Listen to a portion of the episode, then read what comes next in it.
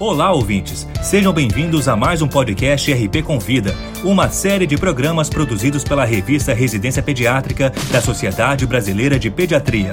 Semanalmente, um tema diferente de interesse dos médicos e demais profissionais de saúde é abordado por especialistas convidados.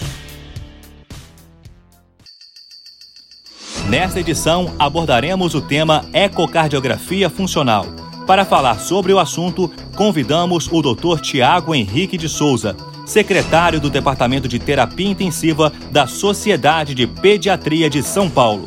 Ele também é professor do programa de pós-graduação em Saúde da Criança e do Adolescente da Faculdade de Medicina da Unicamp e supervisor do programa de residência médica em medicina intensiva pediátrica da mesma universidade. Acompanhe a exposição.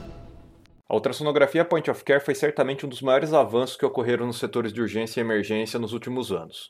E a ecocardiografia funcional é um dos modos de avaliação da ultrassonografia point of care que vem se difundindo muito entre os emergencistas e intensivistas. Porém, é importante destacar que qualquer modo de ultrassonografia point of care deve ser realizado sempre como complemento ao exame físico e nunca como uma substituição a ele. É muito comum que se dê mais valor a exames complementares, principalmente de imagem, do que o exame físico ou o contexto geral do quadro clínico. E isso é muito inapropriado. Além disso, é preciso que o operador tenha uma certa experiência para conseguir obter imagens de qualidade que permitam uma interpretação adequada. Por isso, é fundamental que o operador tenha um bom treinamento para desenvolver suas habilidades. O primeiro ponto que precisa ficar bem claro com relação ao ecocardio funcional é que se trata de um exame voltado exclusivamente para obter informações relacionadas à função cardíaca. Ou seja, o ecocardio funcional não tem objetivo nenhum de realizar detalhamento anatômico para dar o diagnóstico de alterações estruturais específicas, como, por exemplo, cardiopatias congênitas. Para isso, o paciente vai ser avaliado pelo profissional capacitado, que é o ecocardiografista.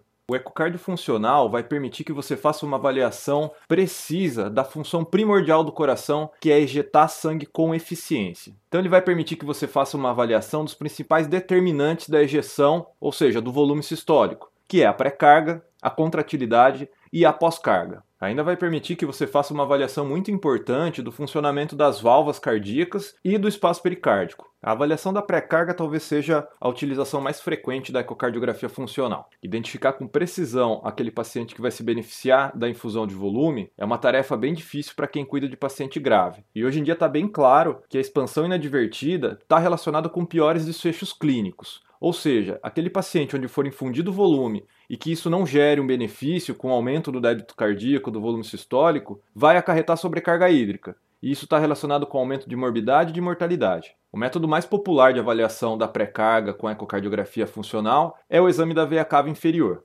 A veia cava inferior é um vaso muito complacente, bem próximo do átrio direito, de forma que seu diâmetro está relacionado com os valores de pressão venosa central, que é a pré-carga do ventrículo direito. Além disso, durante o ciclo respiratório, ocorrem variações nos diâmetros da veia cava inferior decorrentes das mudanças de pressão torácica que ocorrem na inspiração e na expiração. Essa amplitude da variação dos seus diâmetros estaria correlacionada com uma maior ou menor fluido responsividade do paciente grave. Contudo, esse é um método que possui muitas limitações e mesmo nos pacientes adultos, os resultados dos estudos mais recentes têm sido conflitantes. Poucos estudos envolveram a população pediátrica e a quase totalidade deles avaliam crianças em ventilação mecânica sedadas. Ou seja, o uso do método para pacientes estubados deve ser feito com muito cuidado, levando sempre em consideração o contexto clínico. Existe outro método de avaliação de fluido responsividade com ecocardio funcional, que é a variação do pico de velocidade do fluxo sanguíneo na aorta. Esse é o método mais acurado que existe atualmente para prever fluido responsividade entre todos os métodos de avaliação hemodinâmica existentes. Porém, é um método que demanda uma certa habilidade e treinamento do operador, não sendo tão fácil a aquisição quanto a veia cava inferior.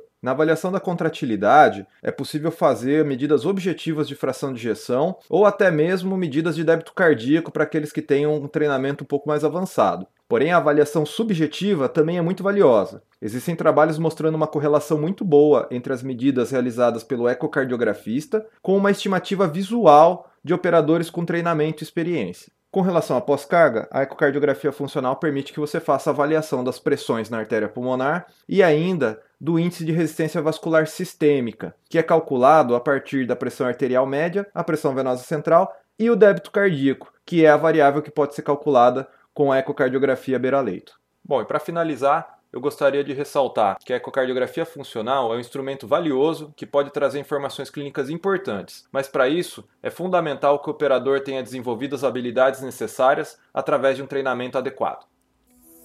Esse foi o Dr. Tiago Henrique de Souza falando sobre ecocardiografia funcional.